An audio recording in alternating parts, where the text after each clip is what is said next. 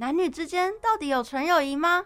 欢迎光临人际关系事务所，我是美乐，我是小鱼。对，那这是我们的第九集节目啦。那这一集我们想要聊的这个主题呢，就是跟青梅竹马有关。嗯，那说到青梅竹马，其实大家对于青梅竹马的定义都不太一样。那有的人认为呢，是从小认识，然后玩在一起，而且一起长大的异性朋友。那有的人也是认为，就是觉得只要是认识很久的朋友，他就觉得算是青梅竹马。反正就每个人对于青梅竹马的定义都不怎么相同。那小鱼，你觉得青梅竹马的定义是大概是怎么样？我觉得青梅竹马的定义就是从小一起玩到大的异性朋友啦。哦，嗯，就是从可能幼稚园啊，然后一起玩啊，或者是一起上课啊之类，就是呃打打闹闹那些的朋友这样子。那我其实我自己。对于青梅竹马的认知也跟你差不多，嗯，就是那种，就是真的是从小，就是国小什么十几岁的，我都觉得那都不算是青梅竹马。就是从可能一岁两岁之类的，对对对，就是出生之后，然后就是还没有就是性别之分的那个时候的哦，对吧？因为你上了小学三四年级之后，就会比较有男女有别的这个哦，就是可能我不敢碰一下男生之类的，就害怕说可能碰到一些不该碰的地方。哎，也不是啦，不是这样，不是，就是好像类似那种感觉，就是反正就是有男女有别之后。就是那种我就会觉得说那种就只是认识很好的异性朋友，就不会称作是青梅竹马。哦，对对对，好，那其实我们在节目一开始就是先跟大家就是聊了一堆，聊了一些我们对于青梅竹马的一些印象和看法。那接着呢，我们就赶快进入我们的第一单元喽。我父母对我要求这么严苛，是真的爱我吗？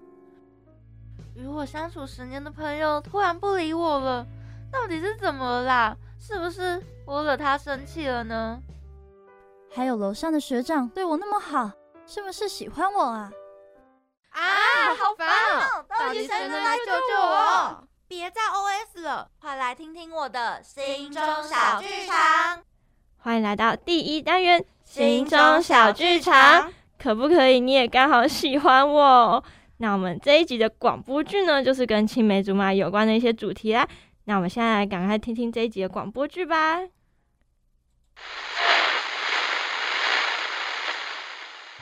大家好，我是 DJ 四月天，我要分享一个故事。我有一个老朋友，前阵子大病一场，不过最近平安出院了，很开心。他的故事让我很感动，所以。这本书的灵感就是来自于他。您好，四月，我有一个从小玩到大的朋友，我很喜欢他，不过他好像只把我当成朋友，不知道该怎么办，所以想请你帮个忙。不知道他喜欢的女孩是不是也接收到了呢？这本书的最后都会留下一句话祝福他，希望他能够早日和那位女孩在一起。也希望大家能对爱情没有遗憾，面对爱情勇往直前，无所畏惧。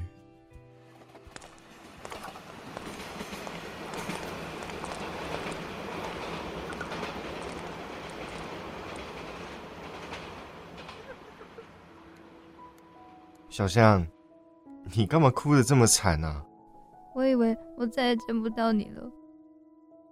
可能你都没发现。我其实一直偷偷看着你，看你发呆，看你大笑，看你逞强做任何事，然后在你回看我的时候，赶快撇过头。我真的很气自己没有勇气，每次看到你都紧张的把话吞了回去，所以只能用这本书跟你告白。我我喜欢你，可不可以？你你都已经背起来了，干嘛现在才讲？因为你一直漏接啊，而且还不止一次。那你再说一次。我说你一直漏接啊。不是这句，是上一句。我喜欢你，可不可以？你也刚好喜欢我。再说一次。我说我喜欢你。谢谢你，也刚好喜欢我。好的，那我们刚刚听到呢，就是我们的这一集的广播剧啦。对，不知道小鱼听起来如何？感觉笑得很开心。其实我也笑得蛮开心的。我觉得我不知道该怎么讲，因为我我有点想要沉浸于那个告白的那种浪漫的感觉，但是听到会觉得有点小出戏。其实我也有一点点啊，但毕竟人家是深情告白，你不能这样，就是会太就是有点不尊重我们录音录音的这个配音员了啦。没有啦，应该讲说，呃，有感觉出来，因为男主角是告白的时候很紧张，然后他那时候其实已经有写个小字条了。哦，对啦，然后他就把它背起。对，因为女主角本来就知道，就是他会有这个小字条。嗯，对我听完的话，我是觉得，如果我真的有这样的一个。就是算是一个情情发生在现实中的话，如果我是女主角的话，我个人会很感动，我也会很感动。但是我会觉得他写小字条真的很好笑，人家就害羞嘛。你不能这样嘲笑人家，就是青涩男孩的内心。他还让我看到，是没有，他本来就是要靠那本书告白啊。其实他是要送一本书给女主角，然后一直送不出，对，一直送不出去，因为一直找不到一个时机啦。送一本书是有多难？没有啦。哎，你这就不能这样讲喽，就是是勇气的问题哦，对吧？就是有没有勇气跨出这一步，从朋友变成恋人，就呼应到我们的主题。就是青梅竹马，因为他其实男女主角是青梅竹马的一个设定，从小就是一起相处啊，然后一起玩乐，所以他就是如何跨越，就是就是青梅竹马或朋友之间的那一条隐形的那条线。然后晋升成为恋人关系，我个人觉得都是需要蛮大的勇气的。嗯，我也觉得。对，那好了，我们就先来聊聊，就是在异性的友谊当中，就是往往存在就是可能的选择题，就是刚刚我们有提到，要继续保持友谊呢，还是发展成爱情关系呢？所以我们现在就来就是讲一下什么样的友谊可能发展成爱情。一起来看看我们今天总结从友情到爱情的几个常见的情况吧。那第一种情况呢，就是本就目的不单纯的一个友谊，那在暧昧之后发展成了爱情。那其实有时候能够知道说，有些友谊呢，它并不是真的是柏拉图式的，然后它其实有隐藏的一些什么激情的欲望。那这其实才是这个友情的关系背后真正的动机。毕竟，好像大约百分之三十到六十的异性朋友，然后对彼此至少有适度的吸引力，这样子。哦，原来。对，那这类的异性友谊呢，开始可能本来就有浪漫的成分在哦，只是可能暂时对于这样子哦，我要不要发展成爱情这样的考虑，然后两个人选择保持朋友的关系。那这类型的友谊呢，往往随着了解程度的加深啊，或者是时间的推移之后。在一段短暂的暧昧过后，逐渐发展成爱情。哦，肯定又感觉。目的不纯的友谊，就感觉好奇怪的下标题哦，感觉好像是一开始就是对彼此有兴趣，反正就有兴趣，然后才当好朋友。对，就是怕说对方可能对我没兴趣之类的。哦，就是怕就是丢了球，人家会躲避球的那种感觉，然后就会觉得很尴尬。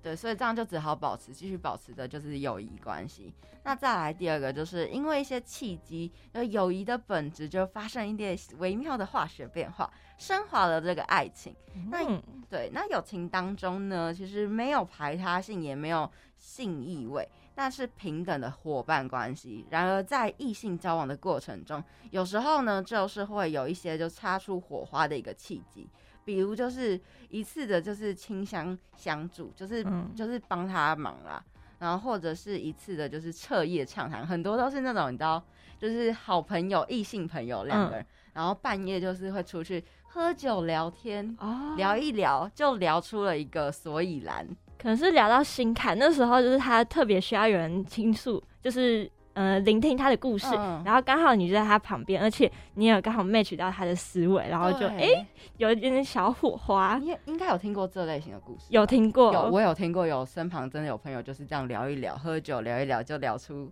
一个所以然来，我是身边没有这种就是经历，但是我有听到说有相关的故事这样子啊。那这样子，我们接下来呢的第三个就是感情的本质呢没有变化，那因为择偶的择偶观的成长，然后带来这个爱情。那其实大多数的人呢，都曾经跟异性有一些比较亲密的一些友谊，尤其是在学生的时代。虽然说我们离开了校园，然后离开校园之后呢，往往比较难找到那些会维持亲密关系的异性友谊，但是有不少人会选择和学生时代的异性朋友谈恋爱。哦，对对对，这倒是。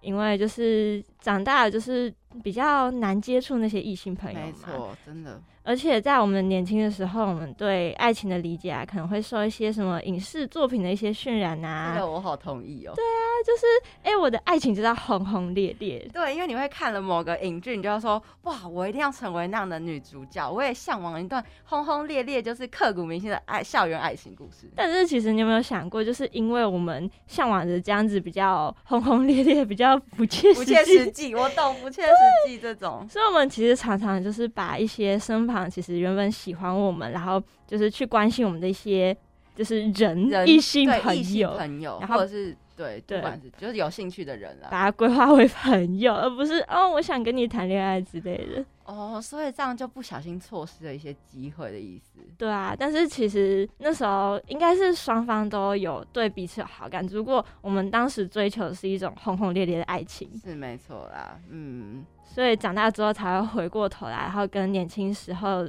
在校园就是有交往的一些异性朋友，然后谈恋爱这样子。哦，对对对。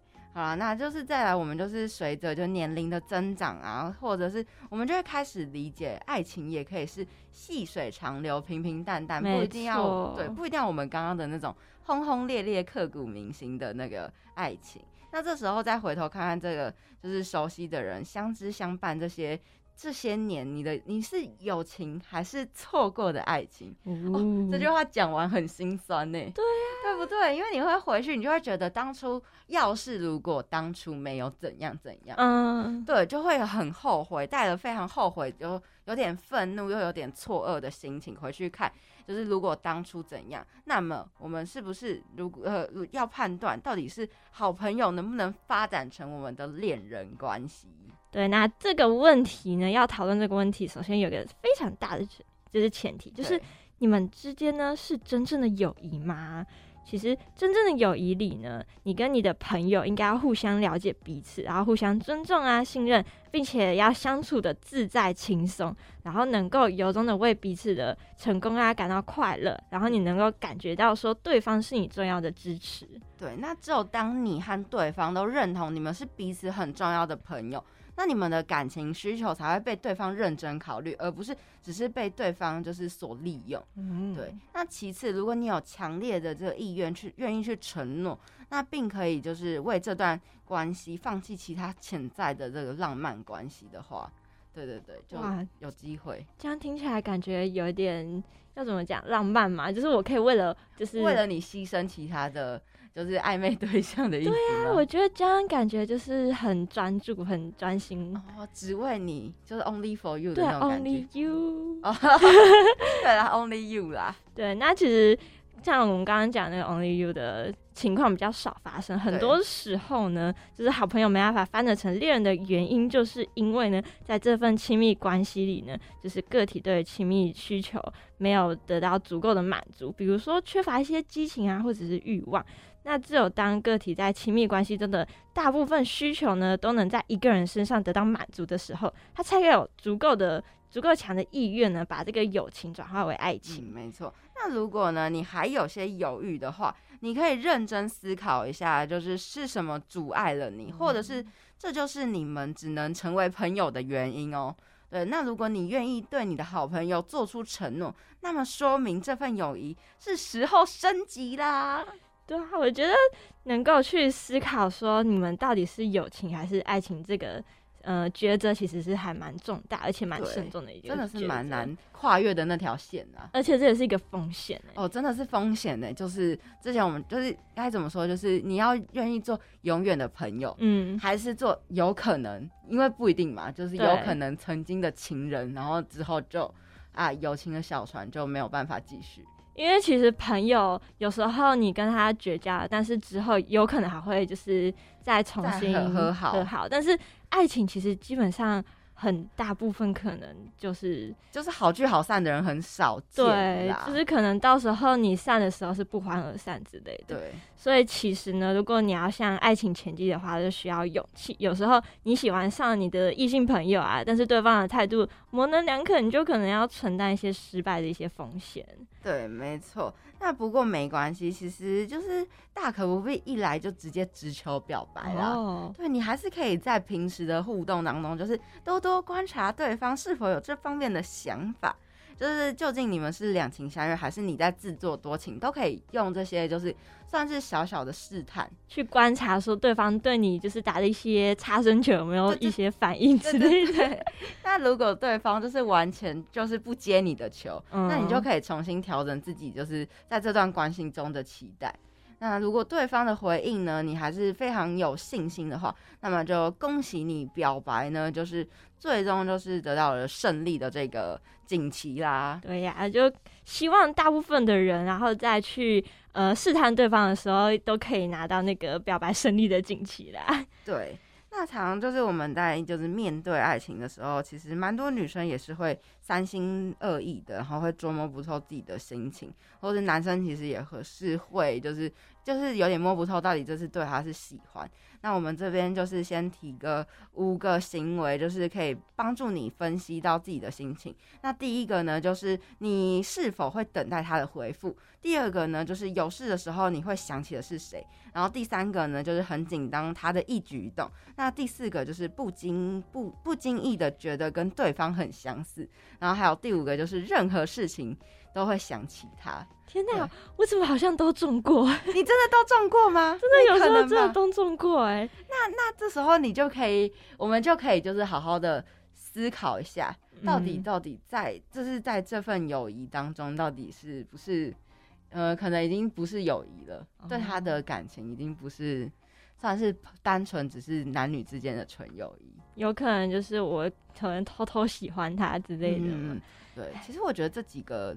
这五个我们列出来的这些就是行为，其实是蛮好、蛮好确认自己的心意的吧？就是算是一个还蛮明确的一个问答，就是 yes or no，没有中间的灰色地带。对对对对，这个就可以蛮确定自己到底是对对方有兴趣。我觉得以后就是大家都可以，就是好好在在面对不管不同关系时期，都可以好好的检视一下自己。对，然后听众朋友们也可以去透过我们这五点，然后去检视一下，哦，我到底是不是喜欢一下我这位朋友？对，那最后呢，相信各位听众朋友们听到这边，对我们今天的主题有了一定的认识。那等等呢，我们会进入我们的第二单元，将会分享一些专家的见解哦。为什么阿姨和表哥明明都很在乎对方，却总是要装作不在乎啊？到底是为什么啊？还有还有，为什么明明互看不顺眼，却要装作一副好姐妹的样子啊？有个塑胶很难懂哎，到底是为什么？我我也搞不懂哎，人与人的关系错综复杂，所以就请专家来替我们解答各种疑惑吧。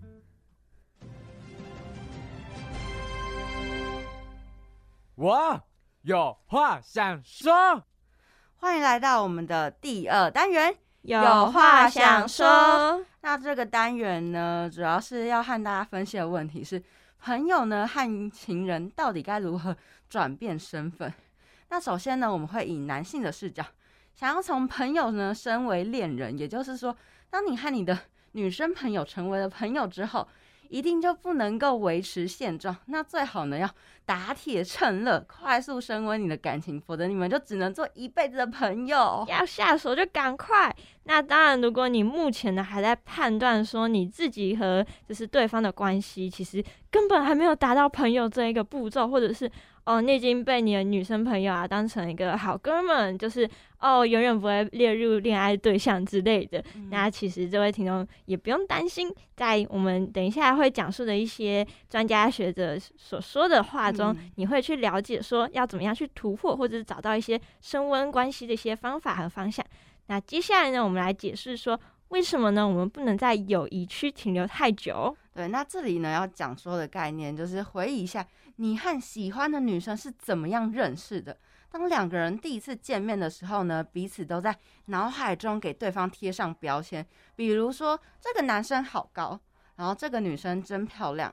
那他们呢会随着彼此深入了解，我们就会发现，其实在其他的内在特质，比如说这个男生呢很健谈呐，很幽默。这个女生的个性很温柔，这些就是我们对另一半的认知标签。我觉得真的会这个样子，对，是会。就在第一次见面的时候，就想说，哎，这个女生好像可能是我会想要去交往的一些类型啊。之类的，但我觉得其实这个有点，因为你看，大家一开始都是对表面的外在，对，所以我其实觉得这个社会还是真的是看脸的社会 对，因为毕竟人一开始就不会知道说你的个性是如何，一开始就只会看到你的长相啊之类的。那其实说到这个社社会的这样子看外表这样子，那其实我们。有时候会觉得说，呃，看到这个人的长相啊，或者是比如说，哦，他的个子很高，就会觉得说，哎，其实他感觉很会打篮球，或者是看到很漂亮的女生，就会觉得说，哦，对方一定有男朋友，我没机会了之类的。好像真的是会这样。你看到很帅的男生，你就会觉得说，哦，他一定有女朋友。然后听到他说，哦，其实我从来没有交过女朋友，就说真的假的？对你就会很有点这样，其实有点小失礼，但是就是会不小心脱口出脱口出自己的。真心话就会觉得说，哎，怎么没有到我符合的想法里面？就会觉得说有点小惊讶，但是也没有到说就是不好的地步，就是可能会吓到之类的。对对对。那其实说到这个地方啊，就所以。在，因为是从男性的视角来讲嘛，所以在女生的心中也会给男生贴上一下这种标签，比如说哦，长得很高就已经很会打篮球，然后长得很很帅的男生就是有女朋友这样子。对，那产生这种标签，其实有点像是现实版的傲慢与偏见。哦，好像有这种感觉，真的是。比较偏偏见呐，我觉得有到偏见的哦感觉，对对对。那比如就是你一对这个这个对象呢有所行动，即便是很常规的这个举动，他也会大概率的觉得你可能就是想追求他吧。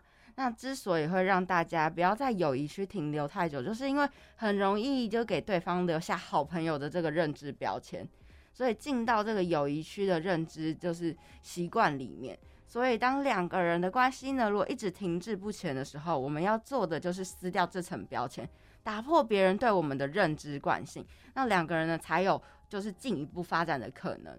对，那我们就是听众朋友们要听好了，就是我们现在在讲的，给你分享三种方法，就是如何突破友谊区啊，友谊区，然后改变认知惯性。第一种方法呢，就是加深了解爱情的需求。其实我相信，就是你们会成为朋友，对对方的了解一定不会太少嘛。毕竟什么，你们之间的生活关系啊，可能会比普通朋友们还要好得多。那所以这个时候呢，你应该对他的什么性格啊、兴趣爱好，还日常工作、生活作息等等的，都应该有有一定的了解。那其实就是认识久了，就是对这些一定的了解，就是大家要很清楚。但是如果你真的不清楚的话，那应该要启动下一步。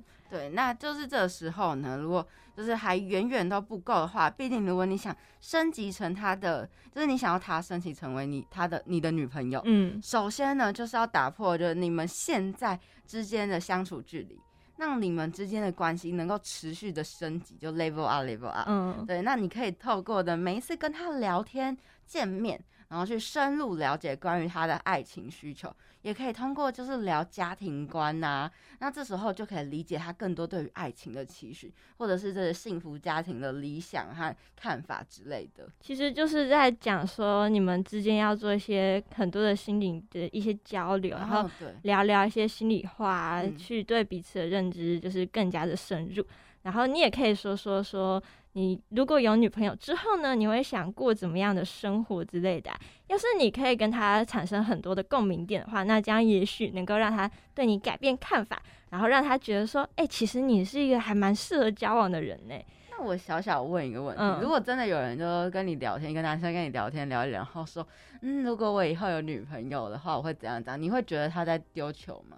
我会有疑问，但是我不会很肯定，然后所以我也会小小丢一下。但是他如果讲的说他有女朋友之后的一些生活啊，或者一些行为举止，我觉得跟我的想法很 match 的话，我会把它列入我的男朋友名单。那我发现你在爱情里面算是脑袋很清楚耶，因为我好像会透过我自己的一些生活习惯或者一些想法去列一个标准啦。哦。哦，因为我就是听到这句，我并不会觉得他可能有带丢球的感觉。我会觉得说，你既然都跟我说了，你如果有女朋友之后的一些生活，我会觉得说，你在小小的暗示我说，哎，就是你是不是也刚好有这样的想法，或者是他其实在试探我说，哎。如果我的想法跟他有冲突，我们该如何去调试？哇，原来这这有这层意涵哦！就可能像是我们平常聊天那那你觉得 A，然后我觉得 B，那我们应该我们是朋友嘛？我们想要聊天，我们就会从 A 和 B 之间，然后做出一个综合性的一个灰色地带之类的。对啊，哦，原来没有，我是真的不知道，我才会好奇，就是询问这个问题。哦，我是会觉得啦。哦，那那。对，好，我学起来了，学起来了。我们这次就是在给嗯我们听众朋友们做一个开导，也给我们自己做一个开导。对，我也学起来了。对对对，好了，那所以就是想要了解他更多，就是更多情报，就是只能根据就是我们刚刚讲这些资讯，就是慢慢进一步的发展你们之间的关系呀。对对对，那第二个呢，就是适当的暧昧话题，就是可以推进一下两人的关系。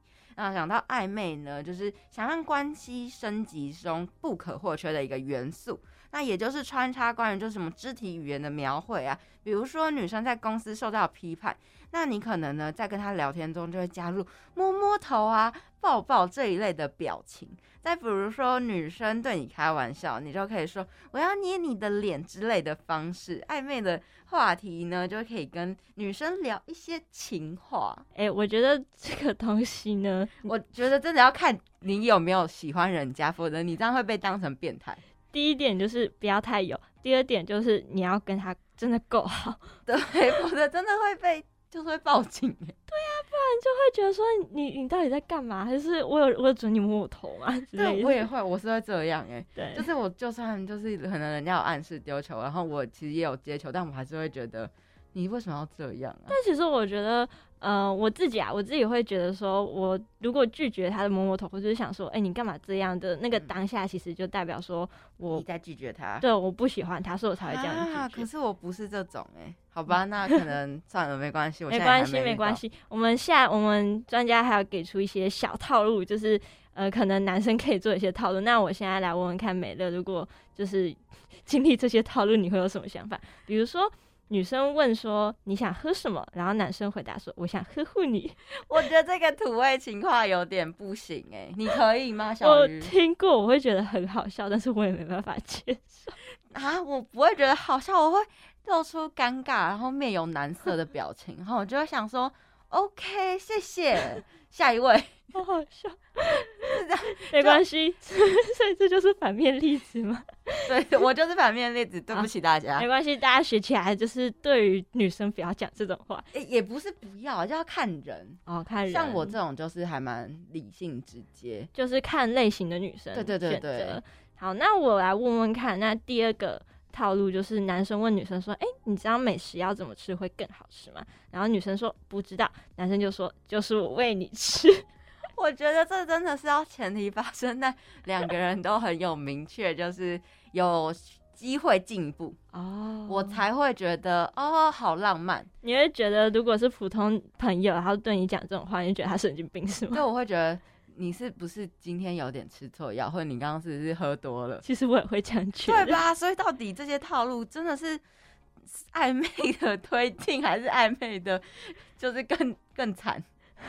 我其实觉得这些套路啊，真的是不是每个人都适用。嗯，真的是要看人啦，就推荐给大家。对啊，我也觉得。那其实刚刚你们 刚刚听到的那些土味情话，其实因为大家都觉得都很油腻啊，觉得说为什么我们要讲这种话？但其实呢，呃，跟陌生人讲话，讲讲这种话，他当然会觉得被冒犯，或者是跟朋友就是比较。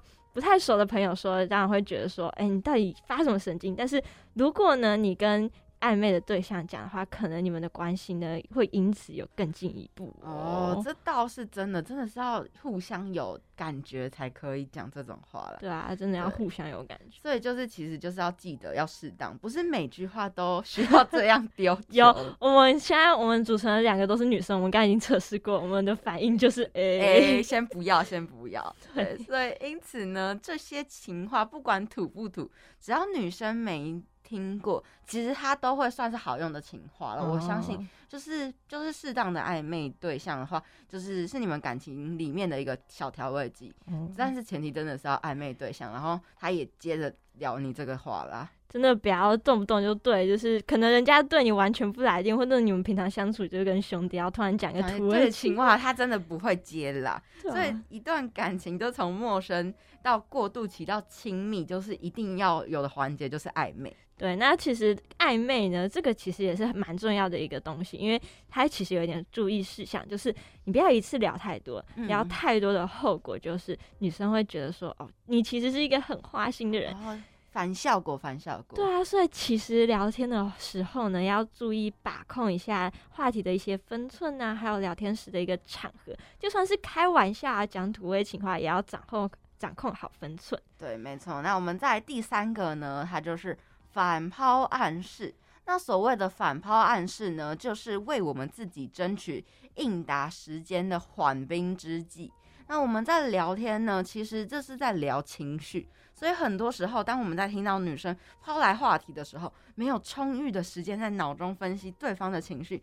如果为了就是能够在及时给出回馈，我们不得不将这种外部施加给我们的压力转移回去，就是而不是就是一直闭就闭锁式的一直回答，就他问你答，这样的原理就有点像是打太极拳，就是以柔克刚的那种感觉。其实，因为好像有讲过一句话，说是男生的思维方式就比较直，然后，然后女生就会想太多。但是我觉得其实这个也还蛮还是要看人，因为你像刚刚的应答，你就会发现其实没有我本人只是比较直接的 感觉。我们两个都还蛮适合这个的嘛，就是反抛暗示哦，反抛哎不一定哎，我那个反抛暗示我都接不到球。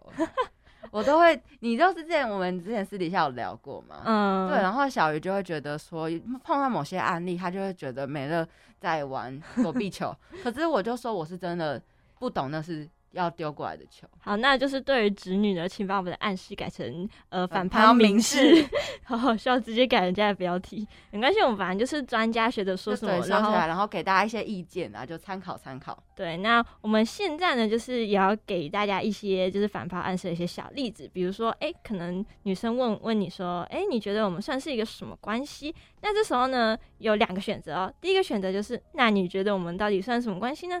第二个第二个回答就是，哎，你都心知肚明，那你还问我？不然你说说看，我听听看，我的想法跟你是不是一样？那其实需要注意的是，反抛暗示呢，和所有的聊天技巧呢，都只是在你们的聊天过程当中呢，起到一个锦上添花的作用，而不是你要一直反复运用。其实该正面面对的问题是要的，不然就是，哎，如果我一直就是反抛给你，你会觉得说，哎，你怎么这么多套路，或者是说你好烦之类的，就是。丢太多反而会让人家疏远你了，就感觉你没有回答到他想要的回答。对，就是有点就是鸡同鸭讲的感觉吧。然后讲久了，他就不会想跟你聊天，他之后就会把你封锁。对，然后你也不知道。就觉得这男生怎么那么难聊哦？对对对，这真的就会变成难聊的男生，真的我也同意。对啊，所以大家要记得反派暗示，真的不要太多，要适当。我们今天聊的主题都是，就是什么都不能多，就要适量就好。真的土味情话、反派暗示都是适当适当。对对对，真的不能多。好了，我们来总结一下，就是爱上称兄道弟多年的这个女生呢，如果想要从朋友升级成恋人关系的话。就是因为，因为其实朋友跟恋人就仅仅真的就像我们刚刚一直都说的，只有一步之隔。对，但这一步呢，又如同就是很鸿沟一般，很很难跨过去。你跨过去，要不然就是掉下去。对。要不然就如履薄冰。对 对对，所以呢，如果想要追求自己的朋友，当然呢也是需要一些技巧的。就是不知道你有没有发现，不管是聊天啊，还是约会，或者是感情，其实都是两个人一起完成的。对啊，其实嗯，我们单从约会这件事情来讲啊，如果你只是强求啊，或者是去跟目的性很强的要去跟女生去做一个一些活动啊，或者是。他完全不喜欢的一些活动，那其实这部分大部分女生就是会以失败告终。但是如果你可以去多多考虑一下女生的感受啊，就想说，哎，她喜欢什么，我喜欢什么，我们去做一个我们大家都喜欢的一个活动，那这样去引导对方啊一起付出，然后在约会的时候大家都能够参与，那其实这样反而是一个比较好的一个结果。对，没错。那女生呢？她们其实天生，因为我们自己也是女生，所以我都会觉得我们自己是被动的。对，所以就是男生们就会需要比较多自觉去引导和带领他，尤其是在约会的，就是活动的时候，那时候就是可能把一半的主动权交给女生，让她参与进来，一起体验你们的约会，才会更加的有意义。这样不仅呢，就是能够就是。就升级你们两个之间关系啦，那也可以就吸引到女生，让你们的感情会更快的能够升温。我觉得这是还蛮重要的，因为毕竟如果有一个男生单方面去按照他自己的排程去做，那你会不会？然后其实你根本不喜欢。对，那你会会觉得说你在被强迫去做这件事情？会会会，对啊，有这种感觉。所以其实大家要赶快学起来，就是要分出一半的主动权给女生。那其实呢，你要相信说，地球呢就是是旋转的，所以没有一个人始终会站在同一个地方等你。你如果错过了这个好的女生或者是好的对象，也许你就再也遇不到像她那么好的一样的人。那如果呢，你心里已经有一个明确的目标，那不要犹豫，也不要怀疑，就是尽力去争取就行了。对，倒是真的。我觉得我们今天就是算是从第一单元、第二单元，然后跟大家聊了蛮多的案例啊，然后都是就是给大家一个方向，对，我觉得一个方向。就像我们刚刚算是以男生的视角去评，就是讨论如何就是从有朋友升华成恋人，但是其实都是双方。就像我们刚刚就是有几个案例，女生不一定接得到，对啊，对，但是也是给女生一个就是。假假如如果你对对方有意思，然后人家丢了类似这样的球，记得要接，否则就是同时教男生也同时教女生。对，就是同时两边都会有获得到一些我们这一个单元 要教给大家的一些，算是小小的知识吗？还是尝试啊？这到底算尝试吗？算是一种知识吧。对，因为我自己就是没有今天没有这样讨论完，然后我真的还不知道有些是暗示耶。哦。对吧？我刚刚就举了很多例子啊，没关系，只是我跟你讲，情侣呢是互补的，阴阳融合，所以我我觉得你可能以后会找到一个另外一半是可以直接丢直球的，所以因为情侣是双方都要对双方互相互的，就是啊又是要互相，就是刚好有可以的啦。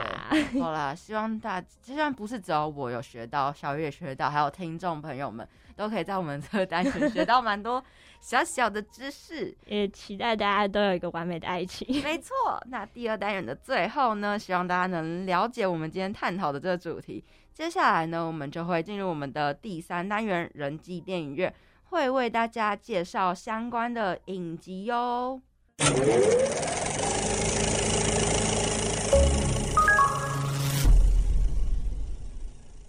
各位听众朋友，大家好，欢迎来到人际电影院。电影演出期间，手机请开启静音模式，以免影响他人。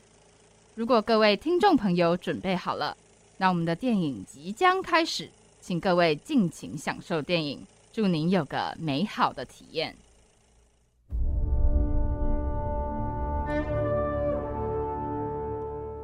欢迎来到我们的第三单元——人际电影院。对，那我们这次要介绍的影集呢，就是跟我们广播剧相关的这个影集，叫做《可不可以你也刚好喜欢我》。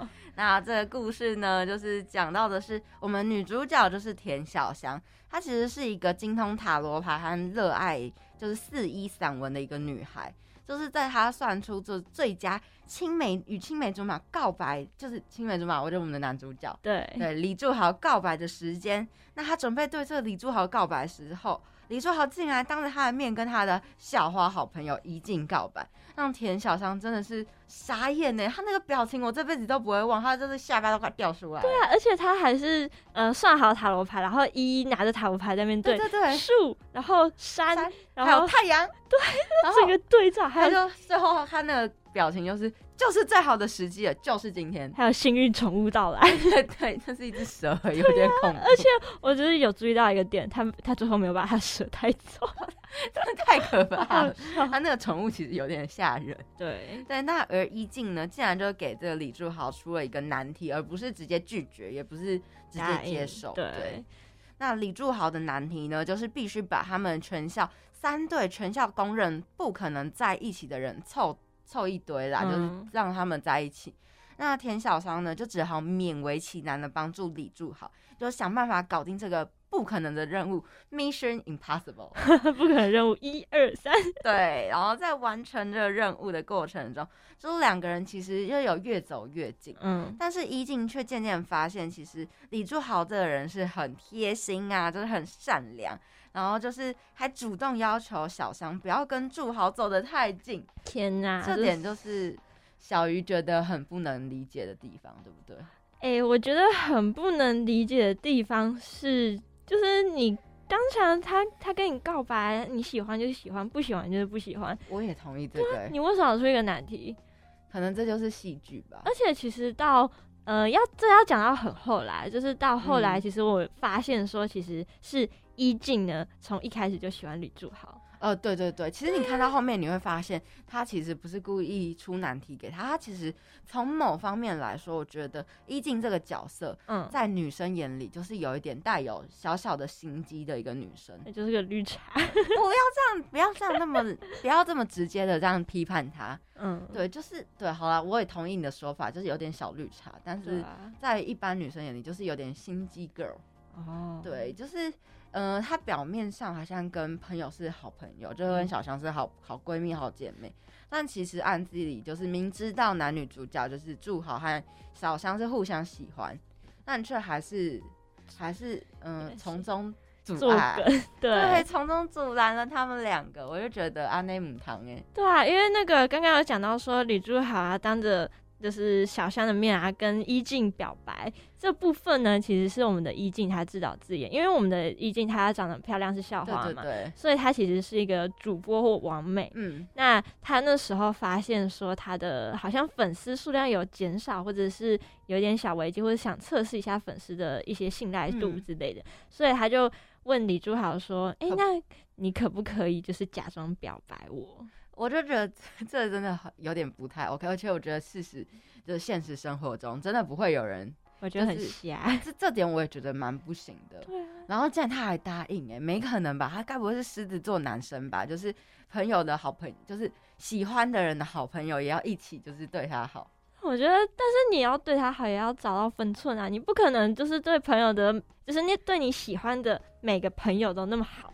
是没错啦，好了，我们不能一直对就是李志豪有批判。李志豪其实总归来讲，他还是一个痴情的男生啊，毕竟从小一直喜欢到大。对，尤其是因为他就呼应到我们刚刚的广播剧嘛，就是广播剧里面有提到，是他就是有讲到他最后写的那一段故事，就是他有一个好朋友，嗯，然后他从小就喜欢他，但是因为就是站在男生的立场，他就是就是像我们刚刚讲的，说他是不能够他。不知道女生是不是也有相同的感觉，对，所以他才会就是答应了女生的校花朋友的要求。我有听，我有看到，就是有一幕，就是女主角露怯的地方，就是那时候李珠好好像在国高中的时候，学校的时候，然后啊，我知道这一段。好啦，可是我自己觉得，我也会觉得不知道到底那个那句话什么意思。不不，我我们先把这个情景讲出来，我讲出来再让你想想是不是那一段。就是那一段呢，是李珠豪和小香呢靠在同一个柱子上面。哦。然后对，然后李珠豪那时候其实有很直白的说：“小香，我喜欢你。”但小香睡着啊，那一段。可是我觉得就是时机的问题。对呀，就是最佳的那个 time，然后就他睡着，我觉得很很夸张。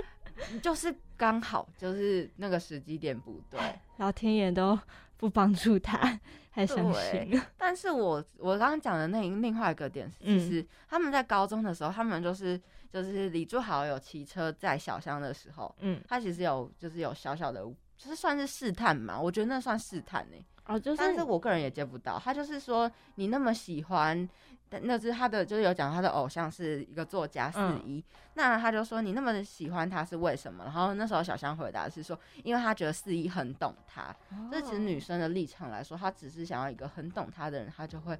有点就是对他心动吗？会会有一点，会吧。就是大家都希望能够找到一个懂你的异性，也不到心动，就是会找到说哦，能够跟我脑电波 match 的人，哦就觉得很开心。然后那时候我要继续讲那个故事，就是后来就是祝豪就说：“那我也很懂你啊，那你那你那你有没有喜欢我？” 哦，这一趴其实我觉得丢的还蛮还算明哎，其实。但是小象没有接到球，那我觉得李如豪真的他做做了很多的准备，而且他还去写信给四一说，就是我有一个呃暗恋很久的一个青梅竹马，可是我不确定他喜不喜欢我。我觉得这一趴好有点浪漫哦，我也觉得很浪漫。就是祝豪的这个举动会让我超级加分的，因为他为愿意为了他喜欢的女孩去了解说他喜欢的东西，对，就像很像我们上一集讲暗恋的时候，就是有提到就是。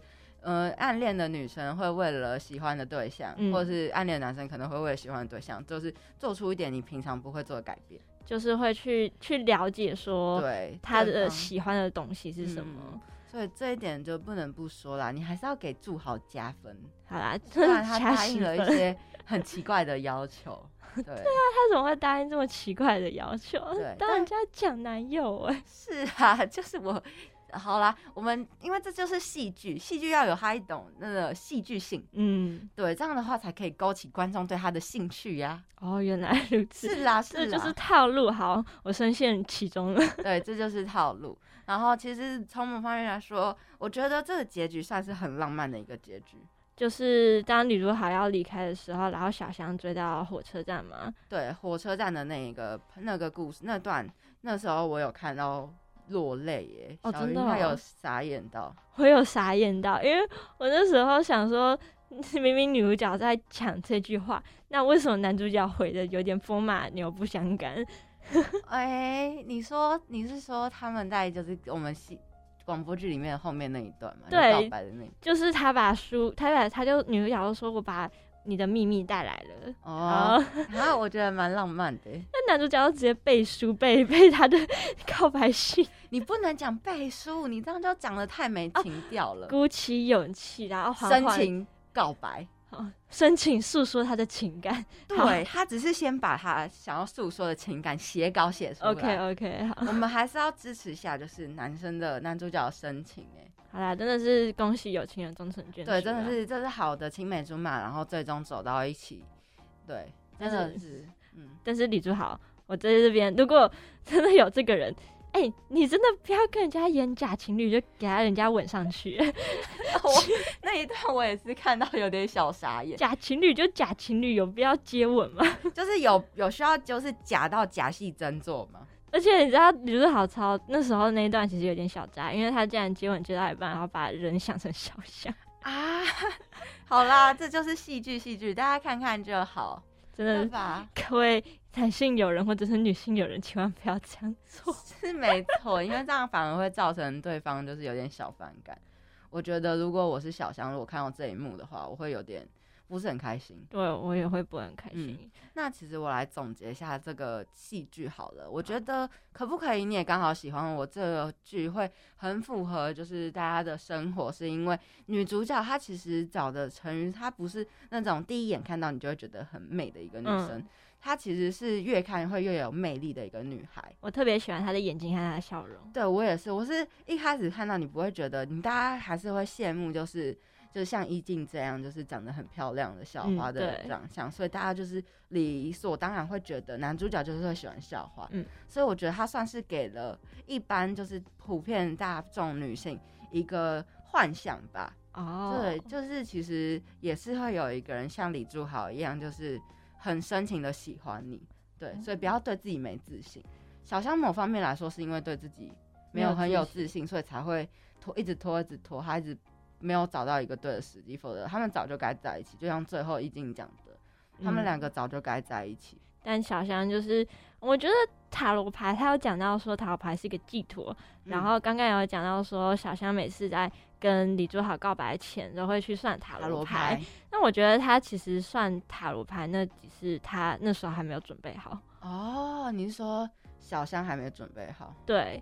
因为塔罗牌其实它有很多种的解释。嗯，我知道。如果你还没有准备好，那其实你就会朝着你内心的解释去解释去分分析你那张塔罗牌的意义。对，所以当你就是你觉得你准备好，那你抽到的塔罗牌其实不管是好是坏，那其实你都会往你心里所想的那个解答去回应啦。对，所以我觉得不管是男生女生，如果你只要准备好要去跟对方表白的话，那其实就是赶快去做这件事情。对，那我们。就是我们今天探讨的一些议题啊，剧情到这边就到一段落。那希望大家会喜欢我们今天探讨的这些内容。那今天的节目呢，来到了尾声，希望大家会喜欢我们的内容。那你刚刚收听的节目是人际关系事务所，我是主持人小鱼，我是主持人美乐。那我们下周见喽，拜拜。